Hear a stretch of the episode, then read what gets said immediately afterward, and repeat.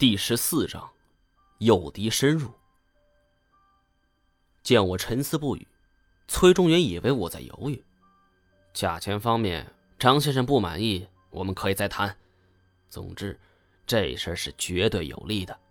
找到龙，你也能名扬天下，对不对？见我还无动于衷，他抛出了最后条件：我可以再加一个条件。许川富，怎么样？我周身一凛。好，我答应你。我尽量用了平和的语气。崔中原没有任何意外，他料定天底下没人能在如此的利益诱惑面前说不。商人，看任何人都是商人。好，张先生，快人快语。看来跟传说中一样，我喜欢跟你这种讲义气的人合作。我笑了一下，其实我一口答应是有着自己的小九九的。崔中原有的放矢，背后一定有人教给他对付我的策略。听他刚才这番话，我更加笃定了这个看法。我用了一招缓兵之计，先答应下来，引出背后之人。我真想看看这人到底是谁。虽然没办法确定对方身份，但我的预感告诉我，这绝不是什么好事儿。另一个好处就是许川富，我确实动心了。如果不是在最后一个条件，我很可能也不答应。崔中原重新戴上墨镜，招了招手。年轻人在前方带路，呃，你忙着，小王就出去了。我在他们的带领之下，沿着二楼楼梯往前走了三五分钟，在一处类似于会议室的房间停了下来。年轻人推开房门，崔中原进屋，我跟着进去。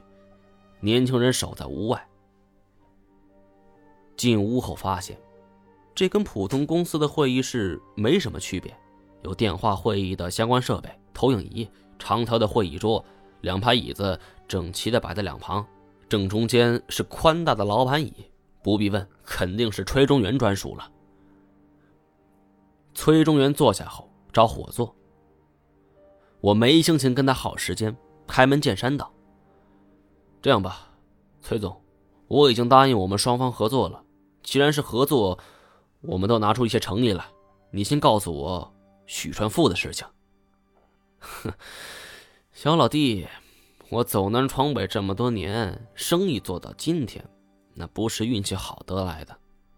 只不过我认同你的说法，我俩合作都拿出诚意来，只是不知道你能拿出什么呢？很明显，崔中原深谙谈判之道，知道这是要将我一军。有关许川富的事情，我是急于得到的，所以这崔中原也知道这是他的王牌，而且他也料定我身上没什么等价值的东西可以作为交换，所以这张王牌他还可以握着很久。这一点我早就想到了，我现在必须拿出一件绝对震撼的消息和他作为交换。他是商人。商品利益最大化是他最为关心的。我可以通过我的关系帮你开通和俄罗斯同行的贸易，怎么样？崔中原笑着摇了摇头，然后指着自己左眼：“我已经去过了。看样子他应该是被俄罗斯境内的东北虎所伤的。这小子还真有两下子，能从东北虎的虎口里逃生。”看来想用这些做交易是不可能了。我不得不重新思考。我入行这么多年，北至俄罗斯，南至东南亚，这也就是我的范围。俄罗斯市场比东南亚要更难打开。崔中原既然说他已经打开了俄罗斯市场，那东南亚也不叫事儿了，还能有什么事儿呢？我想了一下，一个念头忽然像流星一般从我脑海里划过。崔总，我刚才看了一下你的收藏，不过这些都是普通货。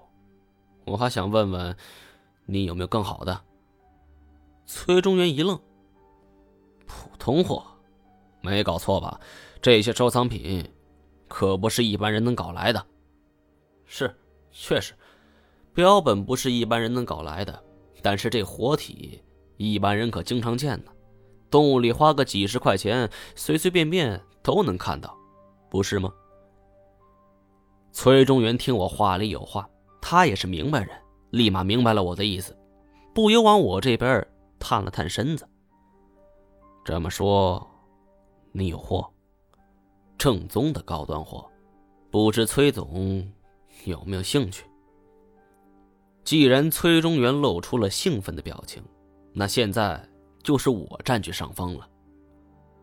我二表哥甘小钱虽然威风不在，但是名号还在，而且我也不可能骗他，他也知道这其中利害关系。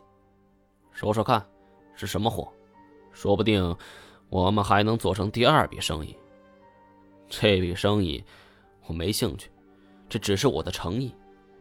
寻龙回来后，崔总你大可以另外拉一支队伍去我说的这个地点，保你大开眼界。